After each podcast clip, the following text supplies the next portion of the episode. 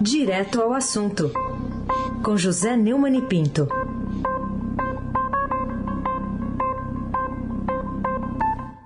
Eu vou falar bom dia para o Neumann três vezes, porque o primeiro assunto nosso requer isso. Bom dia, Neumann, bom dia, Neumann, bom dia, Neumann.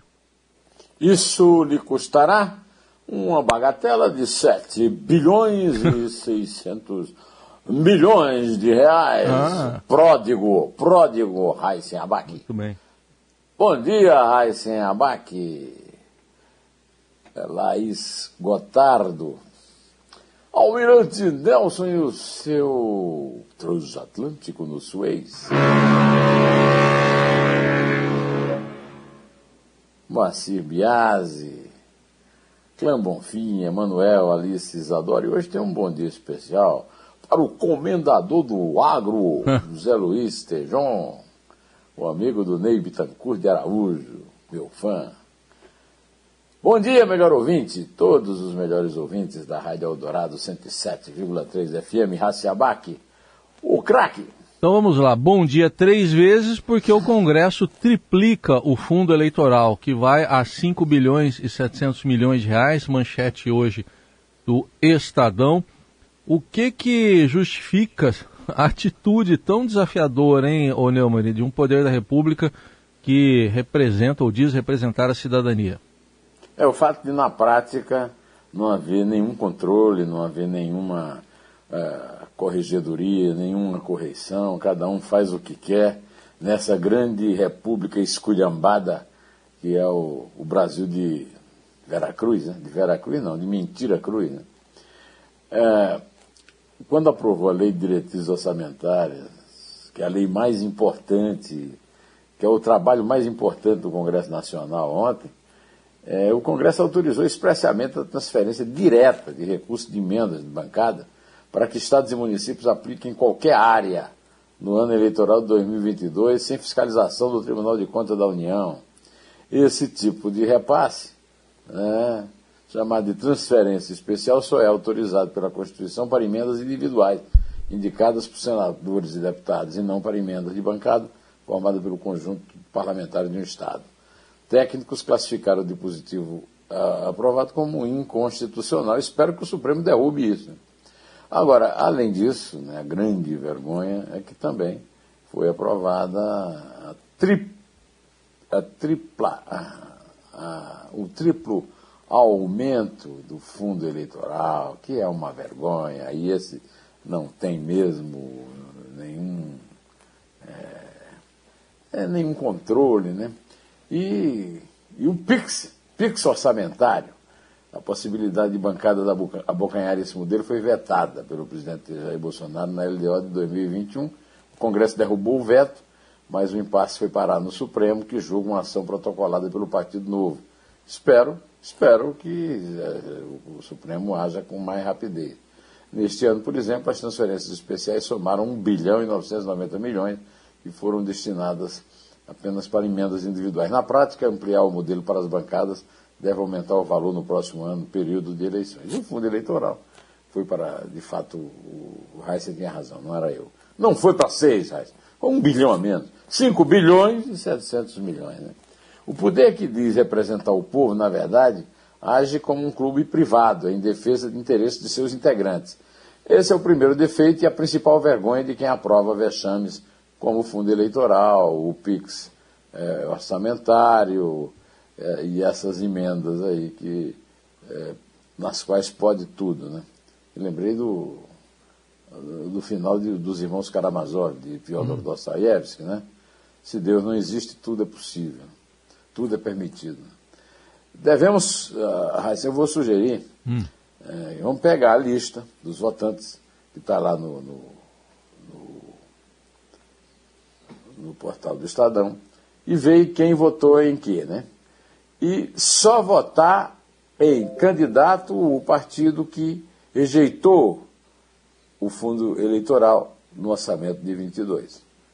Vamos combinar isso? Boa, boa sugestão. Tá?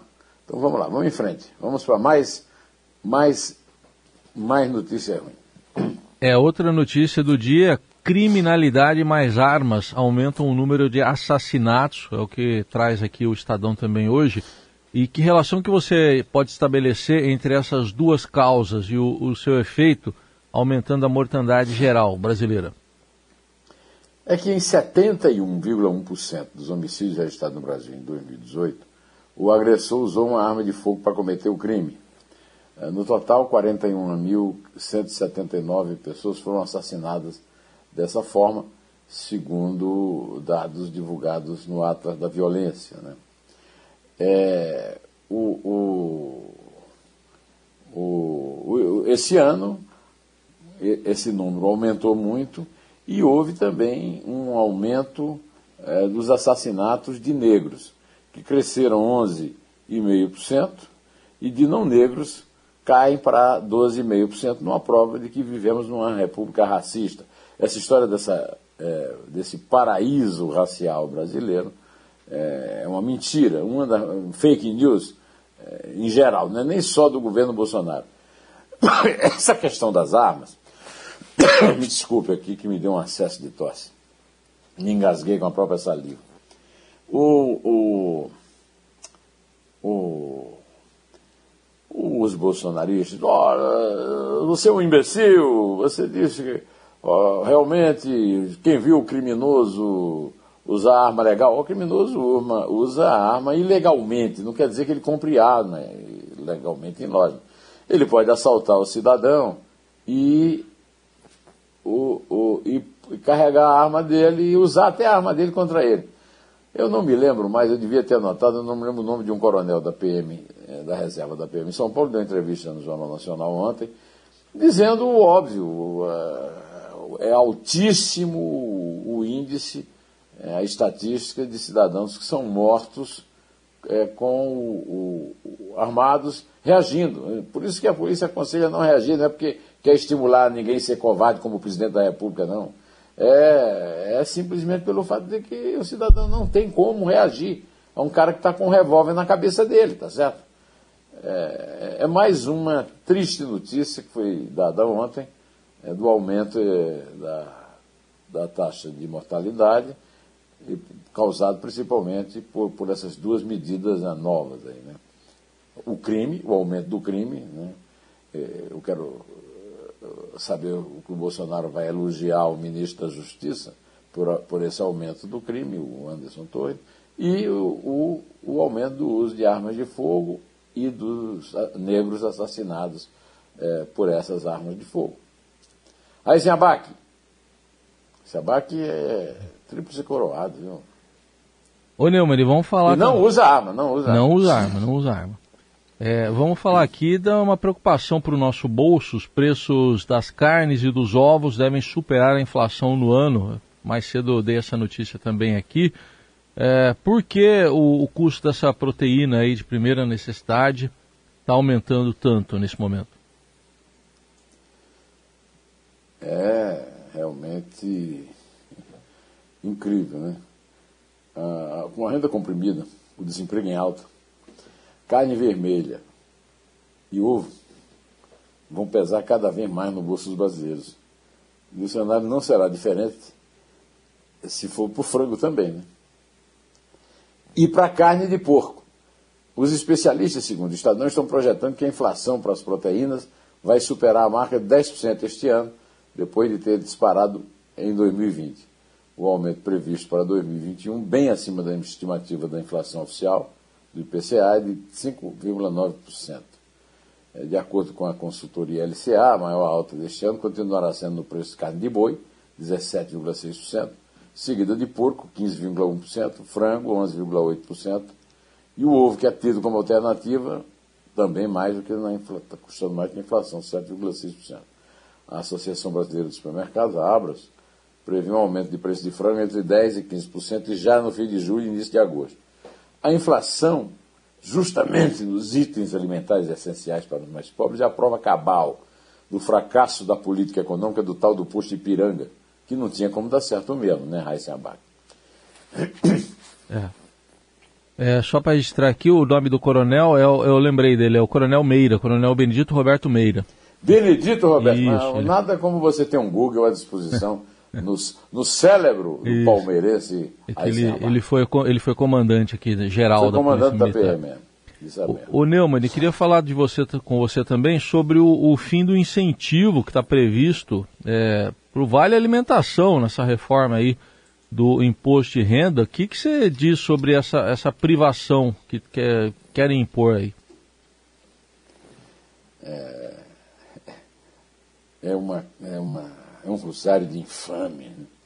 Agora veio essa proposta de acabar no fim do ano com os incentivos fiscais do Programa de Alimentação do Trabalhador, no, que tá, foi incluída no texto do que se chama de reforma do imposto de renda pelo relator, é, o, o, deputado que relatou esse projeto com a benção da equipe econômica, embora que o, o o Paulo Guedes, que é o, que é o Paulinho Ipiranga do, do Bolsonaro, né, tem é, falado mal aí do, da reforma, que de reforma não tem nada. Né? É, essa, essa possibilidade, as empresas estão reclamando muito, com toda razão, é, é uma prova de desatenção, desinteresse, insensibilidade, tudo que desorienta o combate ao coronavírus é, também desmantelando o planejamento econômico do cidadão brasileiro por obra e desgraça de um desgoverno infame e completamente genocida.